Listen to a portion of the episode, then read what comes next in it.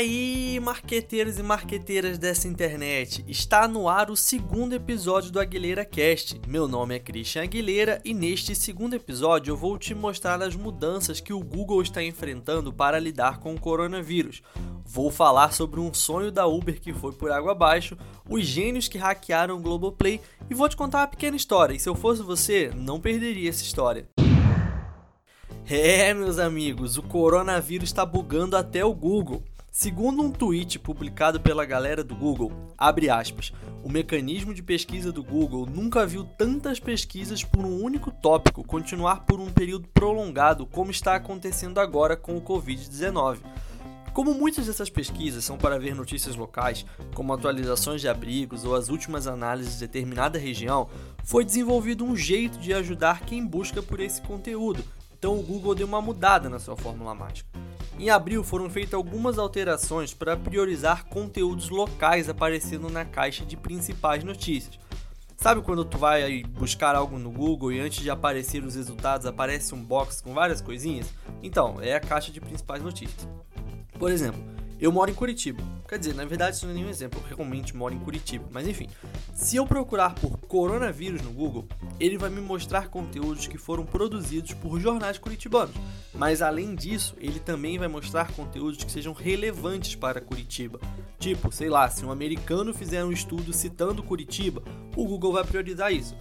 Segundo os carinhas lá do Google, para quem já produz conteúdos não há mudanças significativas. A única mudança foi o método de distribuição mesmo. Essas mudanças foram feitas em abril de 2020 e anunciadas no Twitter da empresa na primeira semana de maio. Então é tudo bem fresquinho, a gente está na segunda semana de maio. E a princípio, essas mudanças servem só para coronavírus. É, se você fizer uma pesquisa sobre outra coisa não relacionada ao coronavírus, não necessariamente esse mecanismo de busca atualizado pelo Google vai servir. A não ser, claro, que você procure pelo time de futebol da sua cidade, do seu estado, porque daí, de qualquer forma, já é uma notícia geolocalizada, né? A bruxa está solta e até mesmo as grandes empresas estão enfrentando dificuldades. A startup brasileira Festalab, por exemplo, que atua no ramo de eventos, um dos mais afetados pelo coronavírus, teve uma queda de 80% em sua receita. Se não fosse o aporte recebido pela startup um pouco antes de começar o isolamento social, a Festalab já teria quebrado. Outra empresa gigante é a Gympass, uma startup que trabalha em parceria com academias de 14 países. Com a pandemia, praticamente todas as academias foram fechadas e a empresa se viu obrigada a demitir 20% dos funcionários da empresa no mundo inteiro. E a situação tá tão ruim, mas tão ruim, que sobrou até para Uber. Para quem não sabe, apesar de ser uma das maiores empresas do mundo, a Uber ainda não é sustentável. Sim, eles não, não conseguem se pagar sozinhos.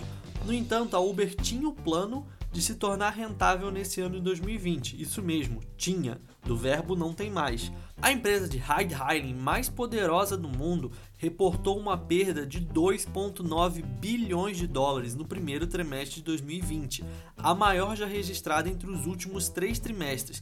Além disso, apontou uma queda de 3% no número de viagens em todo o mundo. Esses péssimos números foram um dos motivos para que, recentemente, a empresa anunciasse a demissão de 14% dos quadros de funcionários. E no meio disso tudo, a única boa notícia é o aumento de 54% na demanda do Uber Eats. Ainda falando sobre a Uber, a empresa vai tornar obrigatório o uso de máscara nas viagens pelo aplicativo. Com uma nova medida, os motoristas vão precisar tirar uma selfie no aplicativo antes de aceitar uma corrida, para provar que estão usando a máscara. A foto será analisada e verificada por um algoritmo de inteligência artificial. Os passageiros, por sua vez, não precisam tirar a foto, mas devem se sentar no banco de trás do carro para manter a distância. A empresa também informou que será possível cancelar a corrida se uma das partes não estiver cumprindo com as exigências. Para fazer isso dar certo, a Uber comprou mais de 20 milhões de máscaras e distribuiu mais de 5 milhões dela para os motoristas. Um dado curioso que não tem nada a ver com a Uber é que no meio dessa loucura toda, o varejo norte-americano registrou uma alta de 143% nas compras de pijamas online. Aparentemente, somente os pijamas estão imunes ao coronavírus. E não tá fácil para ninguém, nem mesmo para a maior emissora de televisão da América Latina. Na noite de sábado, 16 de maio, os assinantes do Globoplay foram surpreendidos com uma série de notificações suspeitas enviadas para os dispositivos móveis de assinantes anunciando um suposto ataque de hackers ao serviço. No entanto, algumas horas depois, já na madrugada do domingo, dia 17 de maio, o Globoplay anunciou apenas que o sistema de notificações pelo celular havia sido invadido, essas notificações são chamadas de pushes e, na verdade, no caso do Globoplay, são administradas por uma empresa terceirizada. Só que o mais engraçado disso tudo foi que os hackers do grupo OurMine pediram para que as pessoas subissem a hashtag GloboHack no Twitter e, obviamente, essa hashtag foi parar nos trending topics. Dando procedimento à ousadia, a galera do OurMine ainda deixou um e-mail para contato, caso o pessoal do Plim Plim queira ajuda para aumentar a segurança do Globoplay.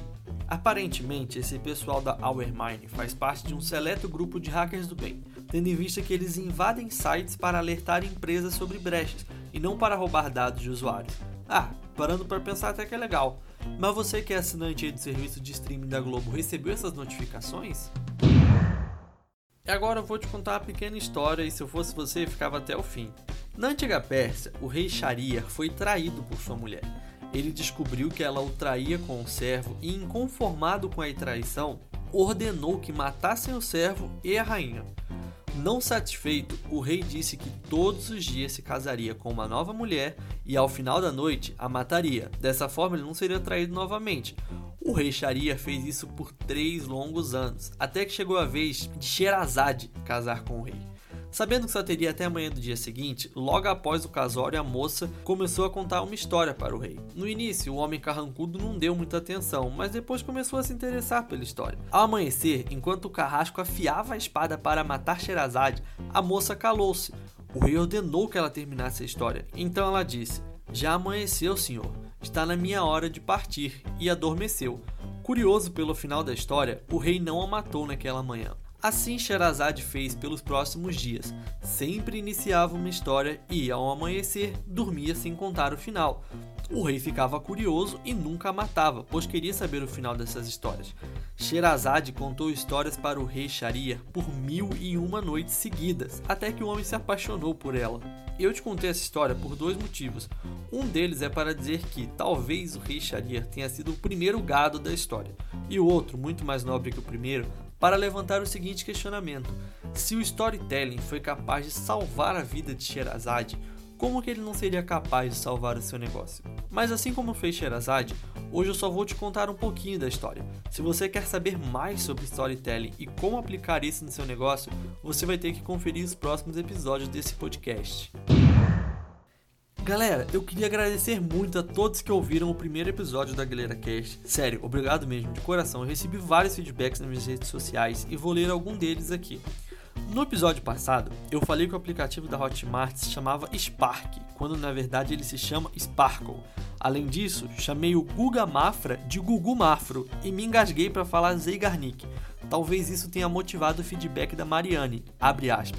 Muito bom podcast, gostei do jeito que os assuntos foram abordados. Mas talvez para o próximo episódio seja interessante você aprender os nomes das coisas antes de gravar. É, espero ter acertado todos os nomes nesse episódio, mas obrigado pelo feedback, Mari. Aaron, Bernardo, Bruno e o copywriter de Elite deram feedbacks bem parecidos, falando que o episódio tinha ficado maneiro, mas a trilha no fundo tinha ficado muito alta. De fato, ficou mesmo, e eu só percebi isso quando ouvi o episódio pelo Spotify depois de lançado, mas de qualquer forma, valeu pelo feedback, pessoal. A Paloma mandou lá no meu Instagram, abre aspas, muito legal. O que mais gostei é que foi rápido, em apenas 6 minutos falou tanta coisa. Obrigado pela moral, Paloma. E a ideia do Aguilera Cash é justamente essa: passar um caminhão de informação sem rodeios. O Matheus me perguntou como e onde aprender sobre engenharia social. Cara, eu nem sei se eu posso falar disso aqui sem ser preso. Para quem não sabe, esse negócio de engenharia social é a habilidade de conseguir acesso a informações confidenciais ou áreas importantes de uma instituição através de habilidades de persuasão. No caso, não há necessidade de aparelhos tecnológicos ou algo do tipo. Essas descobertas são feitas através da lábia. Tipo quando você conversa com um funcionário de uma empresa e faz ele acreditar que as informações que ele sabe não são importantes. Dessa forma, ele vai ficar confortável para te contar tudo. Matheus, é, confesso para você que nunca usei os meus conhecimentos de persuasão para esse fim. No entanto, achei o assunto bem interessante. Vou dar uma estudada mais a fundo e produzir um conteúdo sobre isso lá na Aguilera Copy, beleza? E chegou o momento mais esperado desse podcast, as indicações super rapidinhas. Quero começar indicando um suspense de tirar o fôlego, Ao Final do Túnel. Esse filme foi produzido aqui do nosso lado pelos nossos hermanitos argentinos e está disponível na Netflix. Quando eu digo que o filme é de tirar o fôlego, eu estou sendo literal. Confere lá, de verdade. Agora é hora de um podcast indicar outro podcast. Semana passada eu participei do Ponto ao Cubo, podcast da Ponto Mais, falando sobre e-learning e ensino à distância.